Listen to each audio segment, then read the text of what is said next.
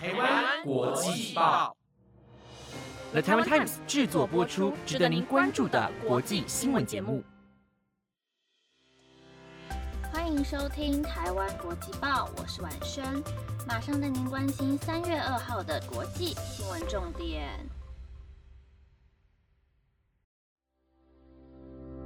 Hello，各位听众朋友，晚安。今天的新闻内容会告诉大家。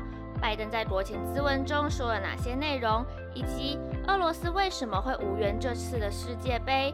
还有迪士尼竟然禁止在俄罗斯上映任何电影。如果你对今天的新闻内容有兴趣的话，就继续听下去吧。新闻首先带大家关心乌俄战争的最新情势。昨天嘉义有告诉大家。乌克兰及俄罗斯于当地时间二月二十八号在白俄罗斯边境德梅利州进行第一次的谈判，但最后因为没有达成共识而宣布谈判失败。而根据俄罗斯媒体塔斯社的报道，第二次会谈将在今日举行，但是乌克兰官方尚未证实这项消息。自从二月二十四号俄罗斯入侵乌克兰后，至今已经过了六天的时间。目前已经有超过一百三十六名平民身亡，多达四百名的民众受伤，而俄罗斯目前仍在持续的进攻当中。昨日轰炸了乌克兰第二大城哈尔科夫，造成十人身亡，并攻击首都基辅的电视塔，造成五名平民丧生。而根据 CNN 的报道，俄罗斯军方似乎已经占领了赫尔松市中心。乌克兰总统泽伦斯基昨天也出面表示，俄罗斯必须要停止对乌克兰城市的轰炸，停战后谈判才有可能有意义的展开。而泽伦斯基也呼吁北约会员国应该要阻止俄罗斯空军发动攻击，但他解释，并没有想要将北约拖进乌俄战争之中，只是应该要有防范性的措施。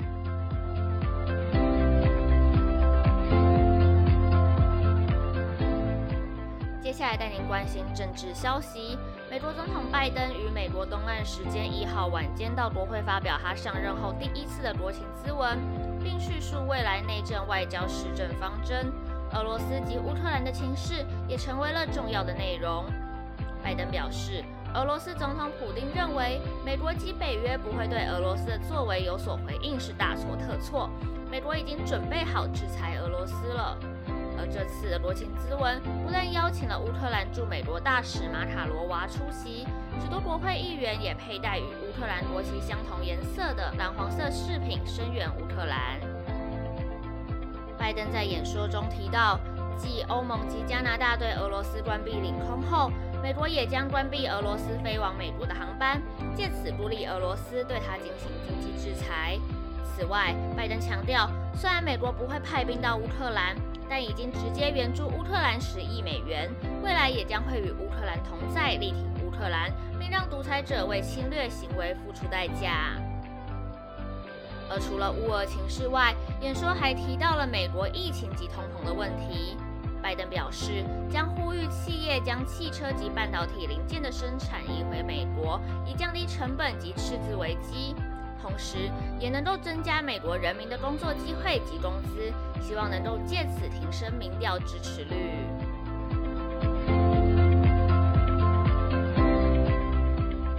接下来带您关心到，自从乌俄战争爆发之后，至今已经有超过五十万名乌克兰人逃离家园，前往邻近的国家寻求庇护。而线上出租民宿平台 Airbnb 联合创办人兼行政总裁 Brian。在推特上表示，将提供免费的临时住所供十万名逃离乌克兰的难民使用，费用也将由 Airbnb 支付。俄罗斯总统普京在二月二十四号凌晨下令，在乌克兰东部展开特别军事行动，居民为了躲避炮火轰炸，躲到了防空洞与避难所避难，更有不少乌克兰人为了逃离战火，跑到了其他国家寻求庇护。而波兰内政次长瓦希特也表示，至今波兰已经暂时安顿大约三十五万名的乌克兰人。根据经济日报报道，Airbnb 联合创办人兼行政总裁 Brian 在推特上呼吁，乌克兰附近的国家应该要加入提供免费的临时住所供乌克兰难民使用的目标，希望他们能够协助安置逃难的乌克兰人。虽然 Brian 表示将协助这些难民。但他并没有具体说明这个行动将会花费的金额以及难民被安置的时间。对此，Airbnb 官方说明，细节将会在未来几天内公布。而且 Airbnb 官方也提到，在过去五年之间，Airbnb 已经为五点四万名难民提供了临时住所。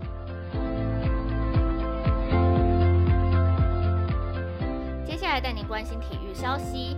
自从俄罗斯入侵乌克兰后，许多企业及国家纷纷抵制俄罗斯，体育界也不例外。国际足球总会在二月二十七号时宣布，将禁止俄罗斯举办任何国际足球赛。二月二十八号，更与欧洲足球总会联盟发布联合声明，表示不允许俄罗斯参加任何国际赛事。这也代表着俄罗斯无法参与今年的世界杯。原本国际足球总会在二月二十七号时宣布取消让俄罗斯举办世足的资格赛，并且只能够到中立的第三地进行比赛，更只能以俄罗斯足球总会的名义参赛。不能够在比赛中悬挂国旗，也不能够演奏国歌。但这些制裁让不少国家感到相当不满，认为国际足球总会的制裁不够严厉，更表示不愿意与俄罗斯对战。因此，国际足球总会与欧洲足球总会联盟二月二十八号发布联合声明，表示决定禁止包含国家代表队或俱乐部球队等所有俄罗斯球队参加国际足球总会和欧洲足球总会联盟的赛事，强调会与乌克兰人站在同一阵线。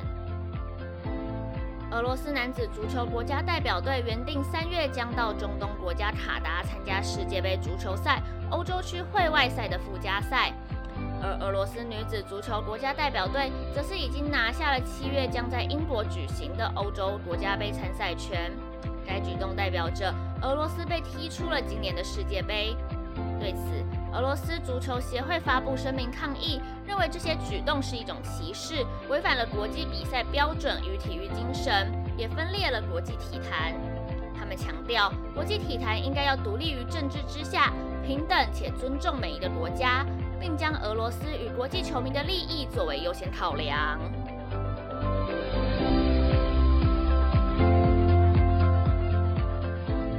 最后带您关心影视消息，和上一则新闻相同，除了体育界之外，影视界也接连抵制俄罗斯。好莱坞电影大厂迪士尼公司二月二十八号发布声明表示，因为俄罗斯无端入侵乌克兰有违人道主义。此将暂停在俄罗斯上映电影，包括由皮克斯出品、即将上映的《青春养成记》。而至于什么时候会重新上映，会在以未来的情势做决定。据了解，除了《青春养成记》之外，迪士尼还有多部电影原本要在俄罗斯上映，其中包括了漫威旗下的《奇异博士二》、《失控多重宇宙》和《巴斯光年》。除了迪士尼之外，影视界龙头华纳兄弟和索尼影业也宣布抵制俄罗斯。华纳兄弟宣布将暂缓原定三月三号在俄罗斯上映的新片《蝙蝠侠》，而索尼影业则是暂停包括漫威角色摩比斯等新片在俄罗斯院线发行的计划。虽然俄罗斯市场不比中国和美国市场大，但依旧是影视界重要的市场。根据 CNBC 的分析，日前上映的《蜘蛛人：无家日》在俄罗斯票房达到五千万美元，约新台币十四亿元。尽管如此，迪士尼抵制俄罗斯的举动仍有可能引起各大电影公司效仿。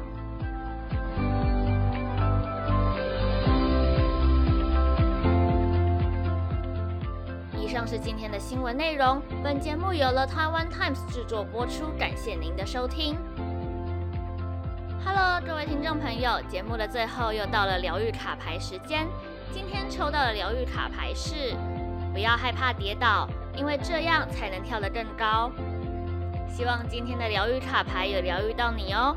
我是晚生，希望世界和平。我们下次再见，拜拜。